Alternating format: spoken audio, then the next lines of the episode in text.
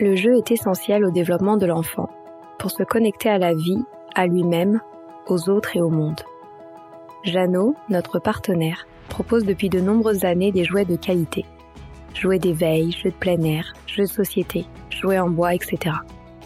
Cette marque que l'on apprécie tant a à cœur d'être le meilleur compagnon des enfants, de les accompagner dans leur découverte du monde d'aujourd'hui et de les préparer à celui de demain, avec respect, plaisir et solidarité.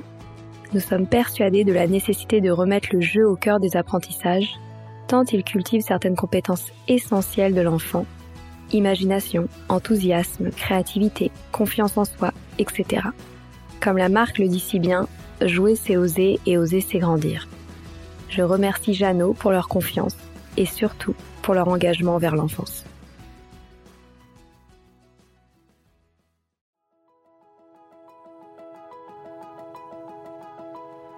Bonjour à tous, ici Stéphanie Descleb, c'est moi, et Sylvie Descleb pour un nouvel épisode du podcast Les adultes de demain. Les adultes de demain, c'est un échange autour de l'éducation et la parentalité pour éduquer autrement. C'est aussi un livre qui s'intitule Offrir le meilleur aux enfants et qui est disponible dans les librairies et en ligne à partir du 4 mai. Vous trouverez le lien sur notre compte Instagram et sur notre site lesadultesdedemain.com. Pour la pause éducative d'aujourd'hui, j'ai envie de vous parler d'une approche que je trouve très intéressante depuis plusieurs années qui s'appelle l'approche Snozelen. Cela s'écrit S-N-O-E-Z-E-L-E-N. Cette approche peut être mise en place autant auprès des jeunes enfants, ce dont je vais vous parler plus aujourd'hui, mais aussi auprès des personnes euh, atteintes de handicap et aussi auprès des personnes âgées. C'est une approche qui permet de rentrer en communication avec l'autre et de lui apporter un, grand bien-être par l'intermédiaire d'une stimulation sensorielle dosée bien sûr et adaptée à la personne ou aux personnes que l'on a euh, en face de soi. Donc euh, cette, cette approche, euh, cette pédagogie, cette approche a été créée en, a été vue en premier en, dans les années 60 aux États-Unis. Il y avait des, des, des psychologues ont ouvert ce qu'ils appelaient des, des cafétérias sensorielles c'était des, des espaces stimulants, les sens, des personnes souffrant de troubles du développement. Et le but, c'était vraiment de mettre ces personnes en confiance afin après de les aider à mieux communiquer et à entrer en relation avec les autres. Et euh, ça permettait aussi de créer une communication avec ces personnes une dizaine d'années plus tard, c'est-à-dire en vers 1974, c'est aux Pays-Bas que que deux deux personnes se sont se sont plus spécialement intéressées et ont créé euh, l'approche Snozelen. C'était un ergothérapeute et un musicothérapeute qui ont qui ont repensé totalement l'environnement d'accueil des personnes atteintes de handicap mental dans un centre et qui ont créé des, des, des salles où on proposait des sollicitations sensorielles pour communiquer et générer un sentiment d'apaisement chez ces personnes. Donc au départ, euh, cette approche a été plus euh, euh, dirigée vers les personnes atteintes de handicap et aussi vers les personnes âgées. Et peu à peu, les, les, les crèches ont commencé à mettre cela en place pour les jeunes enfants afin de leur offrir du bien-être. Et ça s'est énormément développé ces derniers temps parce que cette approche vraiment génère un sentiment de, sécurité, de détente, un état de bien-être euh, grâce à une exploration euh, sensorielle euh, et relationnelle. Et comme je vous disais, moi j'ai commencé à le mettre en place dans des crèches et je trouve que le, que le résultat, même s'il faut vraiment pas attendre de résultats, a été très très intéressant. certains parents l'ont adopté et en, ont, en ont témoigné auprès de moi. Et, et je l'ai aussi fait chez des assistantes maternelles et tout le monde est vraiment très très satisfait. Donc c'est une approche que l'on peut mettre en place euh, dès le plus jeune âge de l'enfant et jusqu'à environ 4-5 ans. Donc ça consiste à apporter à l'enfant, euh, comme je vous disais, de la sécurité, de la détente, un état de bien-être et grâce à une exploration vraiment sensorielle et relationnelle. Et grâce à cette approche, euh, l'enfant va, va voir ses angoisses diminuer et ça va lui permettre aussi un certain lâcher prise. Donc l'adulte va créer un environnement avec des expériences euh, sensorimotrices et permettre à l'enfant aussi de prendre conscience de son corps et de son environnement. Et on peut considérer alors qu'à travers ces expériences sensorielles, l'enfant va ressentir euh, des émotions positives et donc se sentir bien. Et peu à peu, il va aussi apprendre à mieux se connaître et à se rendre compte de de quel sens et de quel type de sollicitation sensorielle vont lui permettre de ressentir sécurité, détente et bien-être. Donc le mot snozelen, comme je vous disais, ça vient de, deux mots euh, néerlandais puisque ça a été euh, euh, mis en place en premier dans ce pays. Alors un des mots signifie ressentir, explorer, et l'autre plutôt somnoler, se détendre, se laisser aller. Donc on voit vraiment qu'il y a deux phases, une phase active et une phase passive. Et c'est vraiment une invitation à la détente. Donc c'est, on peut dire aussi que cette approche snozelen, ça consiste à, à vraiment une proposition d'expériences sensorielles diverses dans un environnement de confiance qui va favoriser aussi la stimulation des cinq sens. Donc, comme je vous disais, c'est une méthode qui est absolument non directive, qui est sans obligation de résultat, ni objectif à atteindre, et dans lequel le comportement de l'adulte accompagnant lors de la séance est vraiment capital. Mais cet adulte ne doit pas se mettre de pression, ne doit pas atteindre un objectif, ne doit pas s'autocritiquer, ne doit pas euh, euh, s'évaluer, etc. Donc il doit s'adapter au rythme de l'enfant, il doit être à l'écoute de ses demandes et contrôler vraiment les stimulations et adapter cette ambiance multisensorielle, par exemple, adapter l'intensité de l'éclairage, adapter les couleurs des lumières, le volume des, des musiques, etc., selon les réactions de l'enfant, et puis lui apporter son aide, bien sûr, si nécessaire. Donc l'aménagement va totalement dépendre de la place dont on dispose et également de votre budget.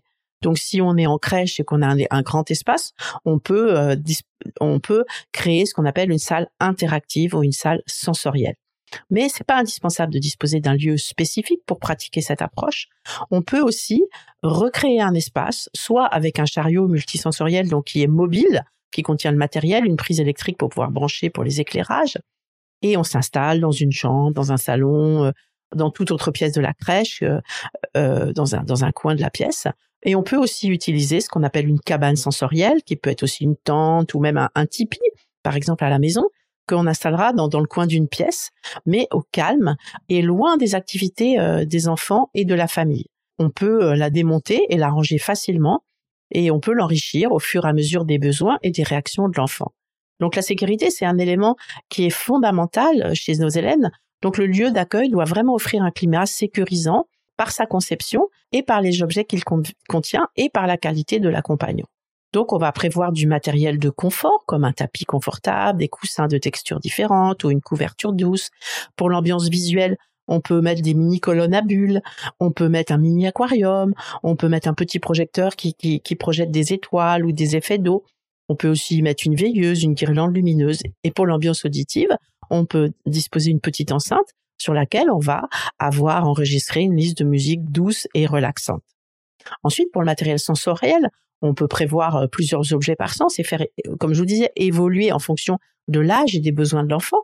Donc, par exemple, pour, pour l'audition, on va on va se servir d'un bol tibétain, d'un bâton de pluie, de, de, de boîte à sons où on va enregistrer soit des, des sons de la nature, des sons doux, par exemple pour le toucher, on, a toujours toutes ces balles sensorielles. On peut, on peut mettre des tissus variés, on peut mettre des plaques euh, tactiles de, de, matériaux différents, euh, euh, en métal, en, bois, etc. On peut aussi mettre des objets du quotidien qui, qui, qui représentent des touchés différents. On peut aussi mettre des objets lestés. Hein. On trouve sur des sites comme Optoys des, des peluches lestées, par exemple, des petits sacs de sable. Pour l'odorat, on on peut créer des petits sachets avec des plantes aromatiques. on peut aussi mettre un bol avec des pétales de fleurs. On peut mettre des tissus imbibés euh, d'eau florale. Et pour le goût, on peut prévoir, euh, peut-être avant la séance ou à la fin de la séance, de leur faire goûter différents euh, petits morceaux de fruits. En, suivant les saisons, bien sûr. On peut aussi leur préparer à goûter des petites tisanes fraîches. Et avec tout cela, on va créer justement cet environnement, l'adulte va créer cet environnement de bien-être dans lequel l'enfant va puiser en fonction de ce qu'il souhaite.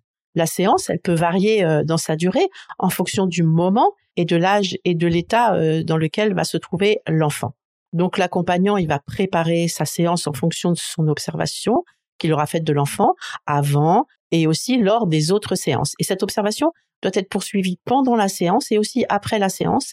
Et il est important de prendre des notes, surtout si ça a lieu en crèche, puisque l'adulte ne sera pas forcément toujours le même et euh, il doit être vraiment pouvoir être au courant tout de suite de ce qui s'est passé, des objets qui ont été utilisés, de la réaction de l'enfant.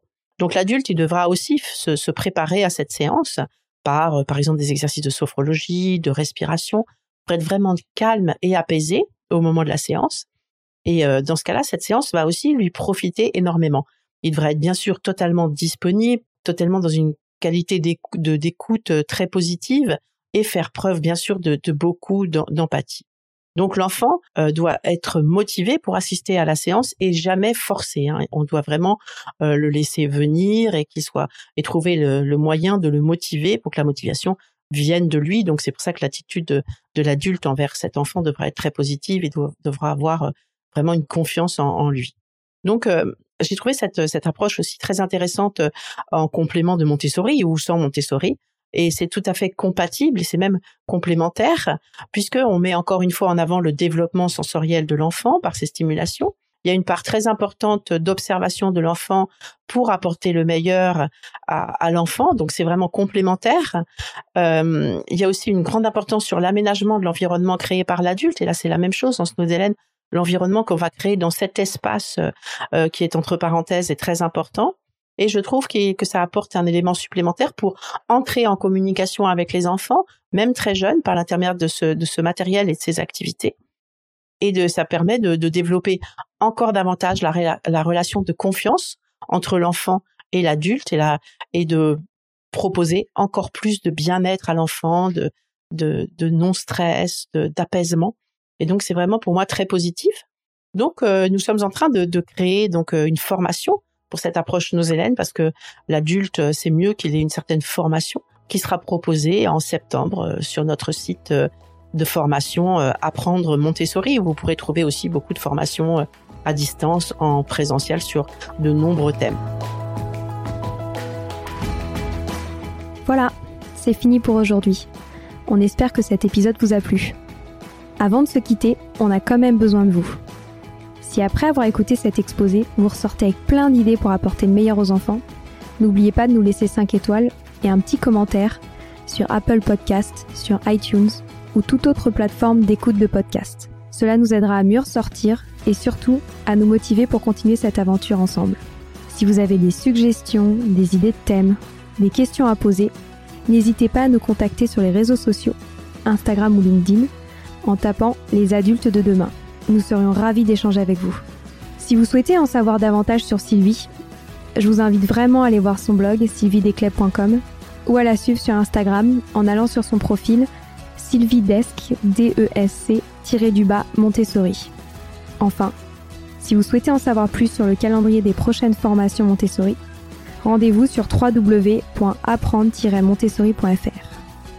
On a hâte de vous retrouver vite et à très bientôt sur les adultes de demain.